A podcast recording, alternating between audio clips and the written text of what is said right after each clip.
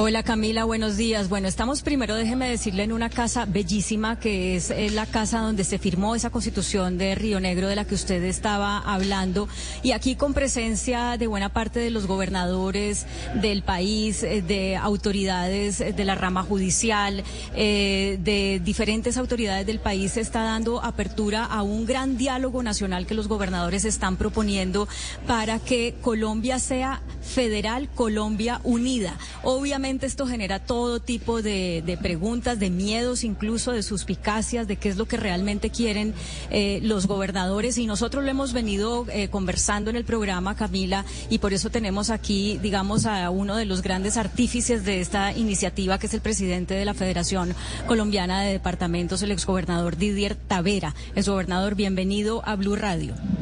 Eh, Claudia, un saludo especial para usted, para Sebastián, para eh, Camila, que nos acompaña desde Bogotá, y a los demás miembros de la mesa y a todos los colombianos que nos oyen y nos siguen a través de Blue.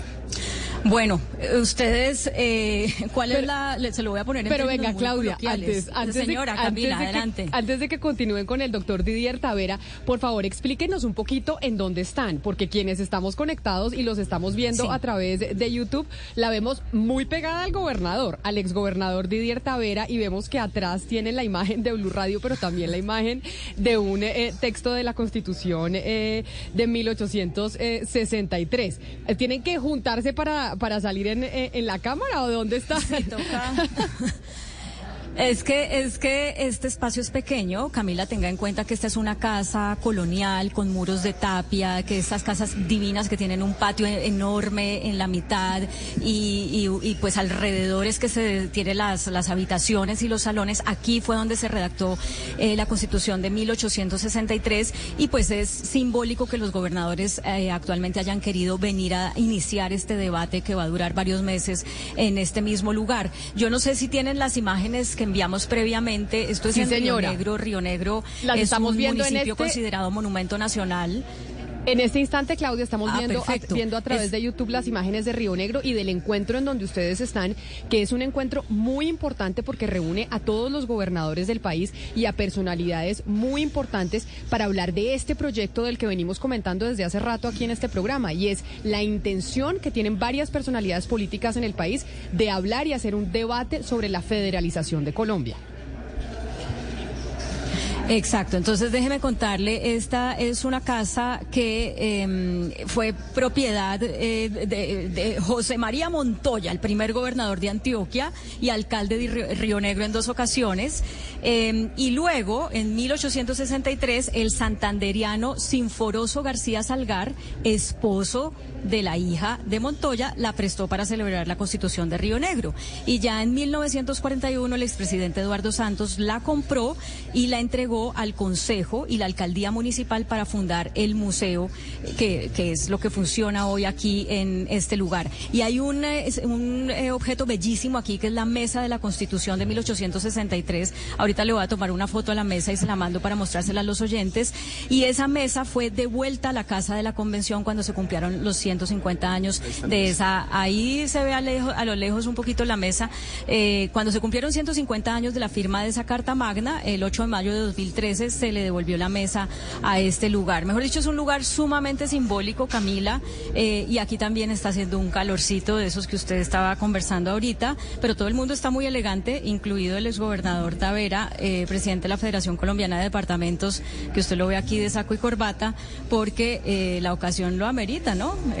el señor Didier Tavera, ustedes ¿Qué es lo que están pretendiendo? Porque vienen ambientando este debate desde hace unos meses, eh, se trajeron a todo el Estado acá y hay gente que tiene miedo y hay gente que dice, es lo que, lo que se debe hacer. ¿Cómo así que Colombia Federal, Colombia Unida? Eh, Claudia, lo, precisamente lo que queremos es avivar ese debate del el modelo de Estado, pero cumpliendo la Constitución del 91. Y nosotros quisimos iniciar por la academia, este fue un mandato desde la cumbre de Morelia, Caquetá, en noviembre del 2022. Allí se habló de reclamar esa autonomía y esa descentralización y por eso usted ha visto que gran parte de los encuentros que hacemos desde la federación son en territorios aislados, marginados, demostrando que Colombia no es un país de región, Colombia son las regiones. Y no, aquí no queremos revivir fantasmas del pasado, ni mucho menos radicalizar debates políticos e ideológicos. Aquí lo que queremos es que realmente se reviva el espíritu de la Constitución del 91, que es un embrión del 63. La Constitución del 63 es la Constitución más importante de toda la historia eh, aquí del continente americano en lo que significó la dignidad humana, las libertades, cómo crecer autonómicamente, no solamente en ingresos territoriales, sino en el desarrollo propio de cada una de las regiones. Y eso fue, eso está demostrado eh, por historiadores y por economistas de cómo los estados de la Unión, los nueve estados soberanos, crecieron sus tributos, sus finanzas, pero que también estábamos en un momento muy grave y era el tema de la dependencia de la iglesia, así se hubiera decretado el tema de, de las manos muertas, de las tierras y demás, pero que había muchas guerras porque todavía teníamos desconfianza y estábamos en un estado laico federal, eh, queríamos un estado laico que dependía aún en ese momento de la iglesia, pero también en un problema feudal que teníamos en su momento. Es que es importante decir, Camila, perdóneme recordarle a la gente lo siguiente, es que cuando se promulga esa constitución de 1863 pasan muchas cosas, por ejemplo, la separación de iglesia y Estado, el reconocimiento de la libertad de credos, eh, que la educación pasara a ser basada en las ciencias y no, digamos, en las...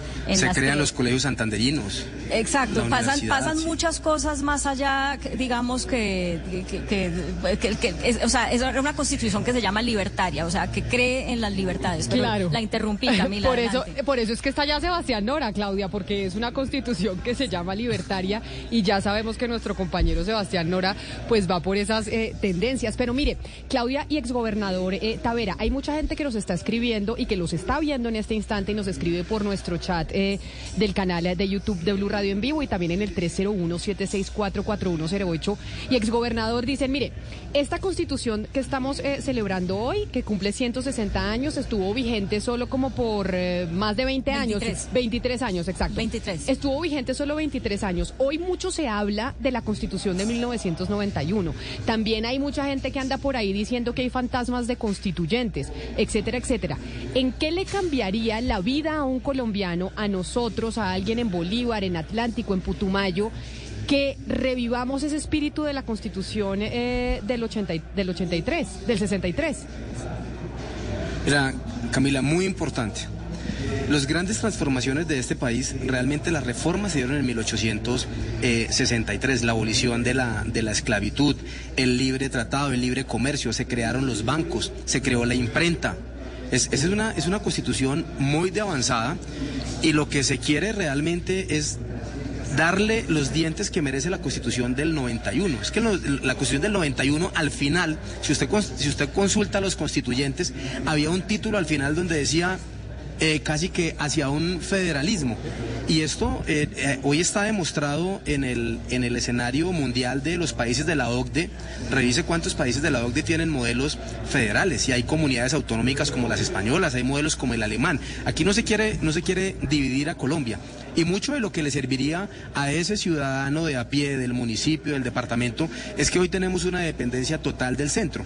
El centro concentra el 80% de los tributos nacionales, solo un 14% encabeza los municipios un 6% en materia de departamentos. Y la gran, y la gran, eh, la gran autonomía que tiene en este momento el país de determinar las necesidades. Mire, usted ha visto, usted vio la confrontación que hubo por el tema del metro en Bogotá. Entonces algunos dicen es que el presidente es el gran alcalde de todo el país, es el gran gobernador eh, en materia de orden público, cómo tomar las decisiones, quiénes solucionan la problemática y esto es lo, precisamente lo que se quiere revivir. Aquí se ha hablado por eso el tema de Colombia Unida. Nosotros lo que queremos aún más es profundizar ese respeto a la democracia, a la institucionalidad, pero sobre todo garantizar esa separación de poderes, esa independencia y más en la autoridad. Ex gobernador Tavera. Sí, es gobernador Tavera. Eh, sí, es que eso tiene dos lecturas, es decir, desde las regiones, pues yo creo que nadie más que las regiones se quiere la descentralización, que es eh, una gran parte de, pensar en el federalismo, es descentralizar, y yo creo que pues escasamente ninguna relación, ni, ninguna eh, región estaría en contra. Pero hay otra lectura y es, ¿por qué después de tantos años pensar ahora en, en federalismo justamente cuando hay un gobierno de izquierda, si esto obedece a la intención de quitarle poderes al gobierno central, porque es un gobierno de izquierda. ¿Usted qué le dice a las personas que tienen esa lectura? No, eh, pues nosotros respetamos las posiciones de cada quien, pero, pero no ha sido. Ustedes recordarán cómo nosotros, desde el gobierno anterior, en un momento empezamos a hablar de por qué algo que trastoca el desarrollo municipal y, de, y departamental. You've worked hard for what you have. Your money, your assets, your 401k and home. Isn't it all worth protecting? Nearly one in four consumers have been a victim of identity theft. LifeLock Ultimate Plus helps protect your finances with up to $3 million in reimbursement. LifeLock alerts you to identity threats you might miss. And if your identity is stolen, your dedicated US-based restoration specialist will work to fix it. Let LifeLock help protect what you've worked so hard for. Save 25% off your first year on LifeLock Ultimate Plus at LifeLock.com slash aware. Terms apply. Son los planes nacionales de desarrollo. Ahora mismo lo estamos viviendo. Recuerden en un momento cuando estábamos diciendo, y aquí hay otro debate que, que será para más adelante, el tema de la unificación de periodos. Los alcaldes se eligen con un programa de gobierno, luego llega el gobierno a mitad de, año y les va a ocurrir a ellos. Miren, en este momento acaban de aprobar el Plan Nacional de Desarrollo. El 29 de octubre hay elecciones de alcaldías y gobernadores. Y ellos muchos, para si siguen en, esa dependencia del centralismo, les va a tocar acomodar sus programas y sus planes de desarrollo al gobierno nacional. Y luego llega otro gobierno el 26, cuando los gobernadores y alcaldes llevan dos años, ajusta su nuevo plan, empiezan con un programa, terminan con otro, y esto depende porque es que si no, si no se ajustan a sus programas nacionales, no tienen transferencia recursos. El sistema general de participaciones hace 20 años era del 40% y hoy no llegamos ni al 24% de participación del sistema general de participaciones.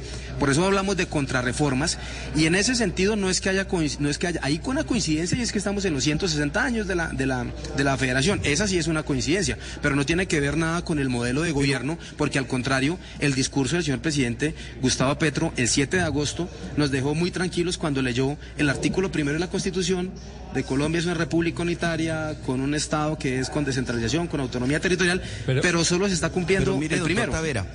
Pero doctor Tavera, mire, eh, lo cierto es que ustedes están en, Río Negro, donde se firmó la constitución de 1863, y eso, eso le envió mensaje al país. Una, una constitución, como usted muy, muy bien la ha definido, con un espíritu totalmente federalista. Pero, pero eh, cuando se crean esos nueve estados, que se crea el, Estados Unidos de, de Colombia, hay tres características especiales de, esa, de, de esos estados, de cada uno de ellos. Era leyes propias, ejército propio y justicia propia. De esas tres características, ¿ustedes están pensando ahora que tienen, eh, eh, que se está aclimatando esta, esta, este, este, este, esta propuesta federalista? ¿Ustedes están pensando en alguna de esas tres características propias para alguno de los estados, para los departamentos? ¿O, cómo harían esa, esa, parte, cómo sería, doctor Tavera? No, digamos que eso fue, eso es, alguna de las críticas que tiene la Constitución del 63, así como los periodos de, de dos años.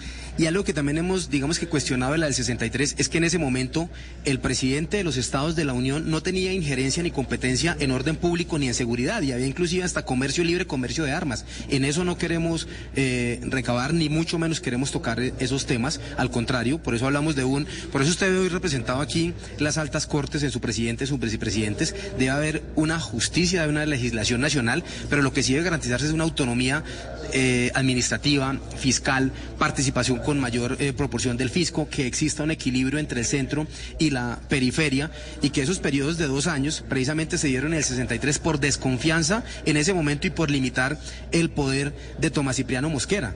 Y algo más que hicieron en el 63 fue que le dieron más poder y autonomía al Congreso. Tanto así es que para reformar la Constitución tenía que darse la unanimidad del Senado. O sea, aquí hay muchos puntos a favor, muchos puntos encontrados, pero frente a lo que usted acaba de, resaltar, no. Nosotros lo que queremos, por el contrario, es que haya una participación.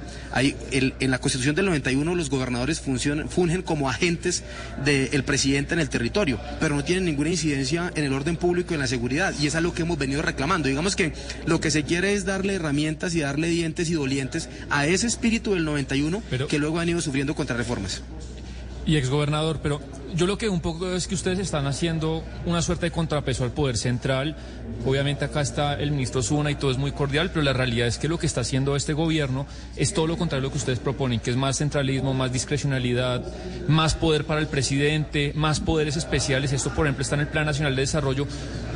Y si bien el tono de ustedes es, es, amistoso, pues cómo hacer para que esta idea tenga alas después del relevo que viene en octubre, porque los gobernadores se van, vendrán otros, pero ¿cómo hacer para que esa idea tenga alas y se quede con los siguientes gobernadores y de verdad en cuatro o cinco años se pueda plantear un proyecto de ley, una reforma constitucional para que Colombia sea o federal o más descentralizada?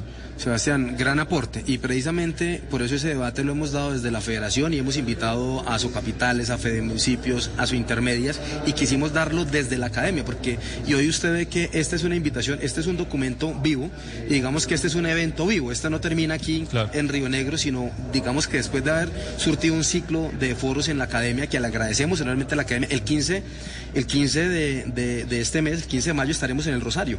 Un buen debate, queremos que participe la alcaldesa, queremos que participen. Y usted va a escuchar en estos dos días los, los panelistas y por eso trajimos, y hay una mixtura ahí, trajimos al director de la misión de descentralización, que está acá, y vamos a ver su, su planteamiento. Entonces, nosotros lo que, lo que sí queremos es que realmente se reviva este debate y esta discusión, porque pareciera que al legislativo no le interesa entregar esa autonomía y esa descentralización que hoy tanto se reclama. Y, y es a ver si por fin separamos las funciones. Es que hoy tenemos el vivo reconocimiento de que los congresistas hacen lobby y que son los que tienen que hacer intermedios. Ellos hacen, hacen un, una especie de, lobby y de intermediación entre la nación y eh, los departamentos. Hay propuestas aquí de gobernadores que han dicho, no, es que yo lo que quiero es que los senados sean regionales y con eso el senador y el representante van y piden partidas. No, eso no se necesita. Lo que se quiere es que realmente el legislador se dedique a legislar por el país y que realmente el Ejecutivo cumpla con, con una función y que haya. Y es que usted revisa los 160 años de la Constitución y parece que los departamentos se hubieran quedado inertes en el tiempo. O sea, viven de los mismos impuestos, hay que hacer un, proyecto de, reforma de esos estatutos tributarios departamentales porque se quedaron obsoletos. Hoy aún en el, escenario el mundo es otro, hoy el mundo digital tiene otras connotaciones, el mundo del comercio. Es que Claudia, en el, en el 63, en los tres estados del Caribe, que era Magdalena, Bolívar y Panamá, tenían mucha más relación con todo el Caribe, inclusive con Venezuela, que con la capital del, del, país. Entonces es cómo regularse en ese proceso, en ese comercio, y es revivir ese embrión del 63, pero con las garantías que se necesitan hoy en el 91. Bueno, vamos a estar profundizando en este tema eh, ahora como tema central a las 12 del día, eh, exgobernador Didier Tavera, pero antes de que usted se vaya, quiero que nos puntualice dos cosas. Uno, ustedes plantean que esta, digamos, transformación del Estado se haga vía una reforma a la Constitución o vía las leyes que existen hoy y sumando algunos decretos y demás. Ustedes abren la puerta de una eh, reforma a la Constitución. Y la otra es por qué no vino el presidente Petro cuando estaba en uno de los eh, programas iniciales de este evento. Bueno, lo que nos es que el presidente viene viajando de Portugal. El presidente hasta hoy está retornando de, Portugal. Eh, pero no, nosotros lo que planteamos es que realmente el legislativo cumpla con el mandato del 91. Hoy no estamos pensando en reformas eh, en, otra, en otra constituyente ni estamos pensando en otra constitución. Lo que queremos es que la constitución del 91 perdure, pero que se desarrolle la esencia de la constitución del 91. No que con las contrarreformas y con el desarrollo de los artículos el legislador se ha quedado corto en garantizar esa autonomía y ese desarrollo de la constitución del 91, que fue una constitución muy bien planteada. Además hay una cosa que nos gusta del 91 y que no se nos puede olvidar. Es que la constitución del 91 fue una constitución de consenso. Y eso es lo que quiere la federación y lo que se quiere con estos encuentros, que sea y que sean reformas de consenso. Y eso es lo que queremos plantear. Por eso iniciamos por la academia. Y por eso empezamos que tiene que luego darse unos diálogos regionales y sectoriales. Y queremos que se vinculen aquí. Aquí habíamos invitado los, los gremios. Lo que pasa es que nos coincidió también con un evento de la ANDI y hay otra serie de encuentros que, pero aquí queríamos tener también a las cabezas de los gremios, porque aquí hay que pensar en ese desarrollo económico y cómo sería. Y hay unos planes especiales. Mire, ustedes conocieron el, programa del Cauca cuando hicieron eh, programas como las exenciones que se dieron para Caloto y demás. Hay muchos territorios en los cuales podemos tener unas ventajas que se deben erigir desde los territorios. Y por el contrario, han habido también de generaciones en esas autonomías municipales, por ejemplo, lo que tiene que ver con impuestos en esas competencias desleales que hay con el tema de pago de impuestos y matrículas, donde en un municipio le bajan más los impuestos para que el otro matriculen, en las garantías del SOAT. O sea, esto es un debate que, que no está acabado, este es un debate que apenas inicia y qué bueno que, que, que Blue, qué bueno que los medios, que Camila, que Sebastián, que Claudia, que todos se han interesado por este debate como tiene que darse. Este tiene que darse, es un debate objetivo no un debate subjetivo, porque esto se prestaría eh, para que fuera más subjetivo que objetivo, y precisamente nosotros lo que hemos querido es que sea transversal y que sea sobre la mesa. Pues qué maravilla poder estar acompañándolos eh, allá, doctor Didier Tavera, precisamente viendo estos foros y estos encuentros que están teniendo eh, personalidades muy importantes eh, del país y del mundo de la política. Mil gracias y, gracias por recibirnos y además por abrirnos semejante espacio allá en, en Río Negro, en este museo. Un saludo y estamos pues obviamente hablando con, con las personalidades que están presentes en, en este encuentro. Camila, aquí a ustedes agradecerle, pero cosas que por ejemplo le hemos dicho a los antioqueños hasta el Estado Libre en su ego les dimos, esta casa se la compró un santanderiano, se la dio como dote a la señora.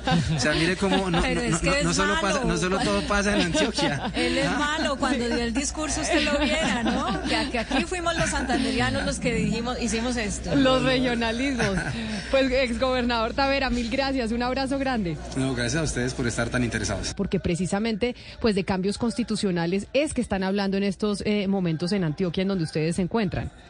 Pues Camila, vamos a hablar con el gobernador del Magdalena, Carlos Caicedo, que es uno de los presentes aquí en esta cumbre que lidera la Federación Colombiana de Departamentos. Como usted bien dice, pues se lee en este momento ese decálogo con el cual se llama a mayor descentralización o a una real descentralización, autonomía y se habla también de federalización.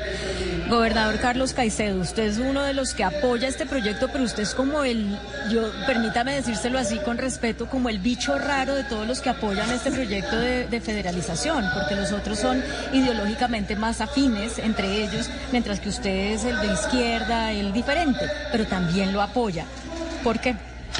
Bueno, no solamente Colombia vivió una extraordinaria etapa federal en el siglo XIX a partir de esa constitución de ideas radicales, de ideas progresistas, que fue la constitución de Río Negro, sino que hoy día eh, las ideas progresistas pasan por los gobiernos de proximidad, los gobiernos de cercanía, que son precisamente aquellos gobiernos con más autonomía para tomar decisiones que afectan a la gente en los municipios y en las regiones donde viven.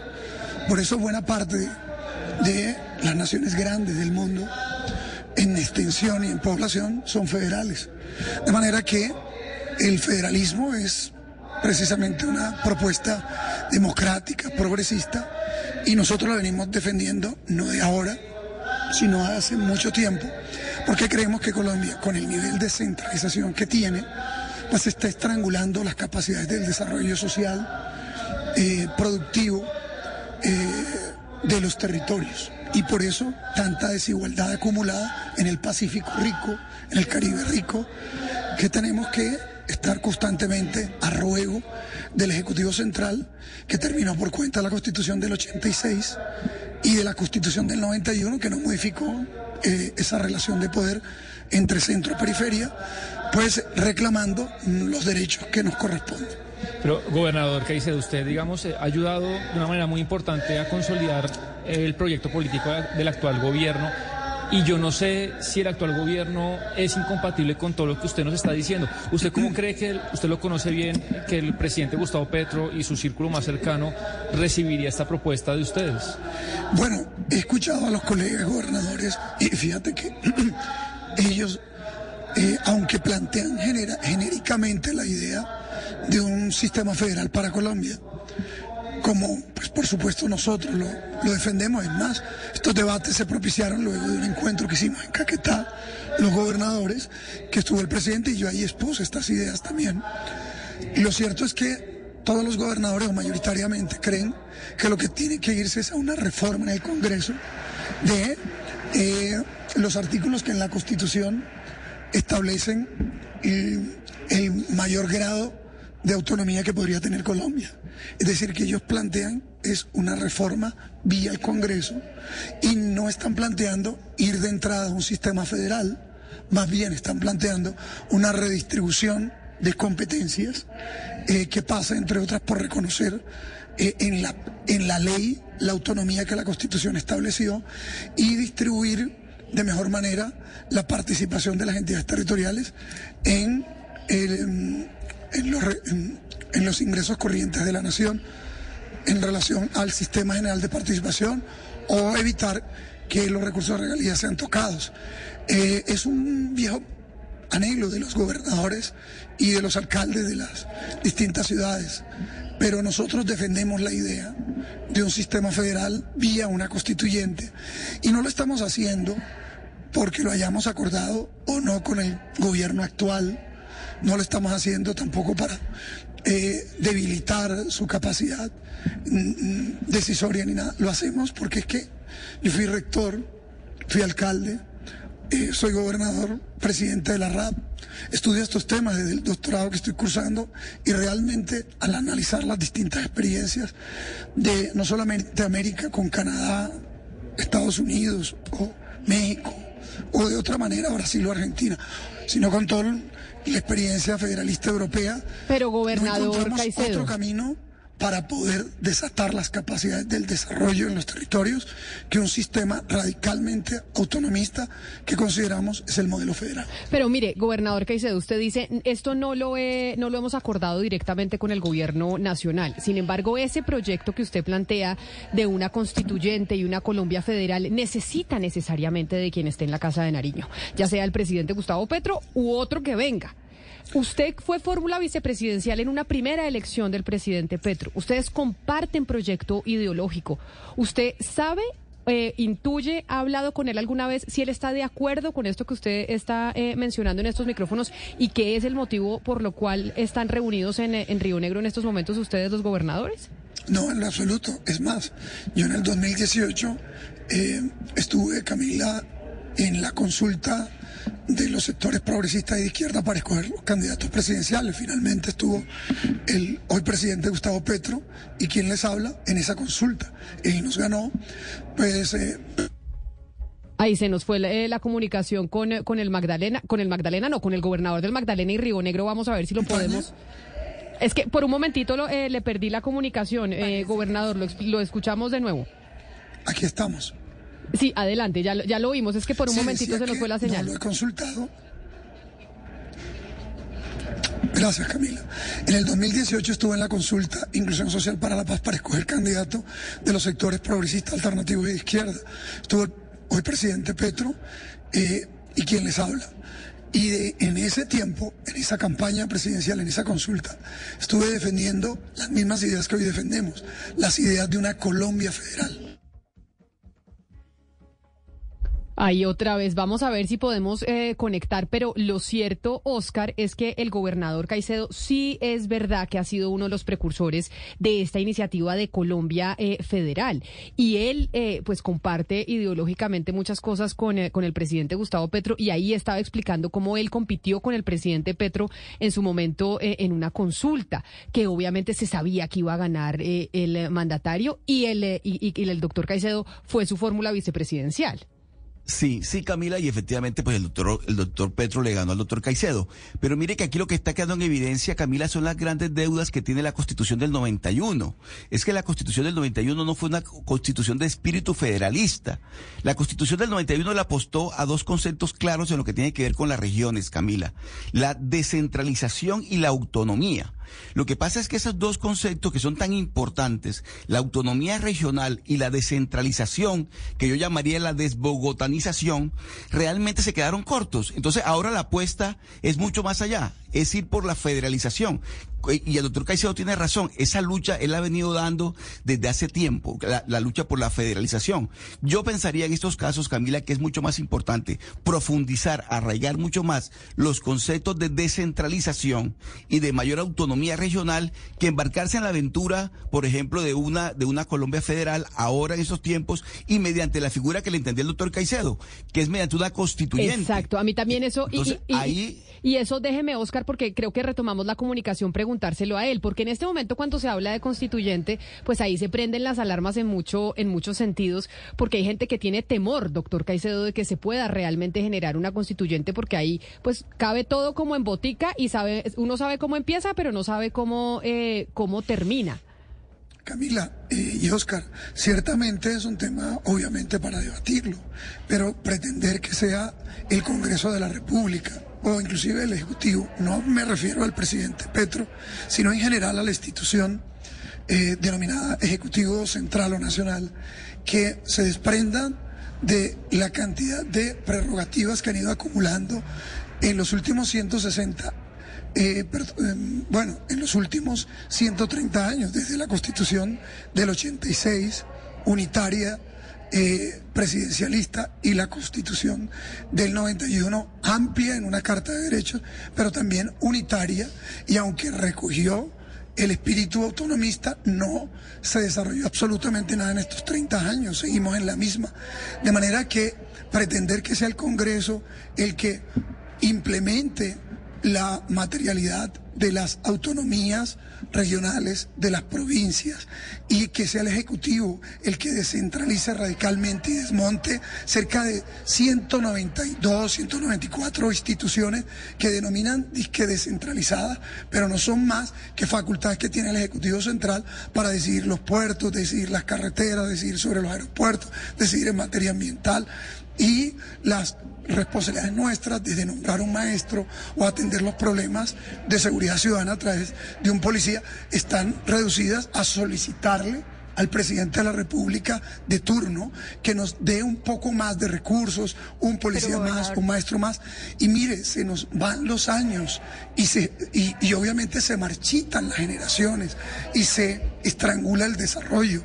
Desatar, mire, por menos en otras partes del mundo, se han secesionado amplias porciones, se han independizado amplias porciones de países y se han constituido países. Nosotros aquí lo mínimo que estamos pidiendo en lo absoluto no es la fragmentación de nuestra nación, por el contrario que amamos, sino que efectivamente aprendamos de Canadá, de Estados Unidos, de Alemania o de Bélgica o de México, pero seguir por el mismo modelo. Ya tuvimos una experiencia que fue además positiva eh, como país federal pues lo que va a hacer es seguir empobreciendo los territorios. Permítame preguntarle, porque además a usted lo están llamando para firmar la, la carta, la declaración de hoy que la están firmando los gobernadores en este momento. Es, yo no puedo creer que usted sea el único que se monta en semejante potro de promover una constitución. Esto, eh, pues es el, único que yo veo que lo está diciendo así directamente y de frente, y no puedo creer que usted no haya tenido esta conversación con el presidente de, de la República. Entonces, ¿quiénes más lo acompañan en esta idea de que esto que todos los gobernadores quieren que es la federalización se haga vía eh, constituyente y no vía Congreso. Habría que precisar, los gobernadores hacen el enunciado en torno a la idea federal, pero pues, eh, en síntesis están es por una reforma eh, a la ley de competencias para que haya una mayor descentralización y en materia de autonomía.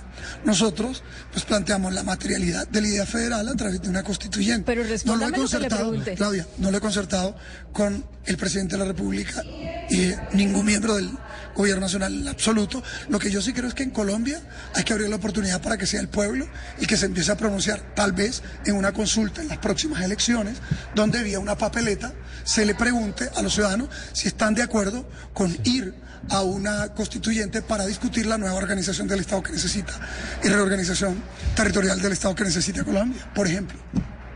Bueno, pues ahí le están poniendo falta, creo que se va a quedar sin firmas si usted no sale ya. Entonces, Muchas gracias le agradezco mucho eh, su tiempo, Camila.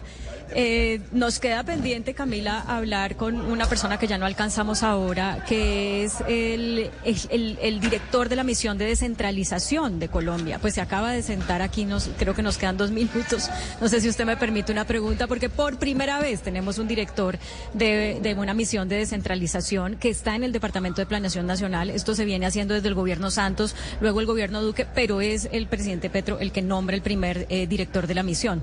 Eh, lo tenemos aquí, no sé si usted quiere hacerle una pregunta corta, que ya vamos a acabar. Sí, quizá, porque nos queda un minutico, quizá, director, la razón por la cual se nombra este cargo y es la primera vez que existe en, en el país es porque el presidente Gustavo Petro y su gobierno están comprometidos con este proyecto de la federalización del país y la descentralización. No, la misión de descentralización se crea por decreto en el gobierno del presidente Duque, aunque venía conversándose desde el presidente Santos. Entonces el presidente Petro hereda esta misión, el director de Planeación Nacional, Jorge Iván González, me pide que lo acompañe y con gusto. ah, pero es, pero es un tema heredado, no es un tema de convicción eh, política que tenga de agenda del gobierno de Gustavo Petro. Usted no se imagina la convicción que tenemos. Vamos, estamos absolutamente casados con una reforma tributaria territorial. Sin eso no hay autonomía de la que se puede hablar. Estamos absolutamente casados con impulsar mucho más asociatividad de los territorios, porque eso del federalismo que entre 1.113 municipios o entre 32 departamentos no hay que promover la autonomía. ¿La autonomía para qué?